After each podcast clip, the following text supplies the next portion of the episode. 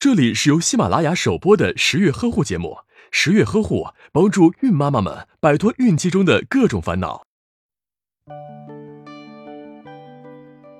俗话说：“祸从口出，病从口入。”所谓“民以食为天，食以安为先”。今天咱们就来聊聊吃出来的病——食源性疾病。据统计，我国每年都有约二到三亿人患食源性疾病，其中。孕期准妈妈由于抵抗力下降，吃了受到病原体污染的食物后，患病的风险会增高，严重程度也会加大。吃出来的病大多是因为吃了受到细菌、病毒、寄生虫等污染的食物引起的，其中李斯特菌、沙门氏菌、肉毒梭菌、副溶血性弧菌、肠出血性大肠杆菌零幺五七 H 七对孕妇危害较大的食源性致病菌。这些致病菌很容易污染奶制品、蛋与蛋制品、腌制食品、冷藏食品、低酸性罐头、自制发酵豆制品、蔬菜水果以及牲畜禽肉类水产品等。这么多食物都容易被病菌污染，那还吃什么呀？我说病菌，你咋不上天呢？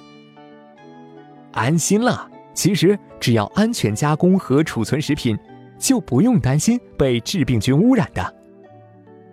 储存食品的安全温度范围是五摄氏度以下六十摄氏度以上，熟食在室温下不得存放两小时以上。不过，冰箱虽好，可它并不能当保险箱用。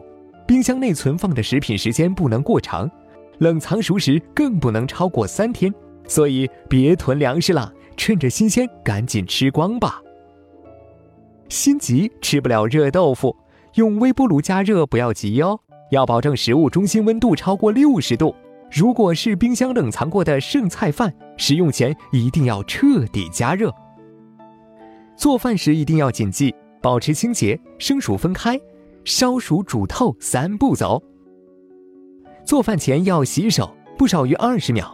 生熟时交替处理，也要更换案板和容器，并及时洗手。生吃果蔬必须洗干净。开罐头前也要把罐头盖洗洗。准妈妈尽量不要吃烧烤、冷荤凉菜、生鱼片、海鲜等食品。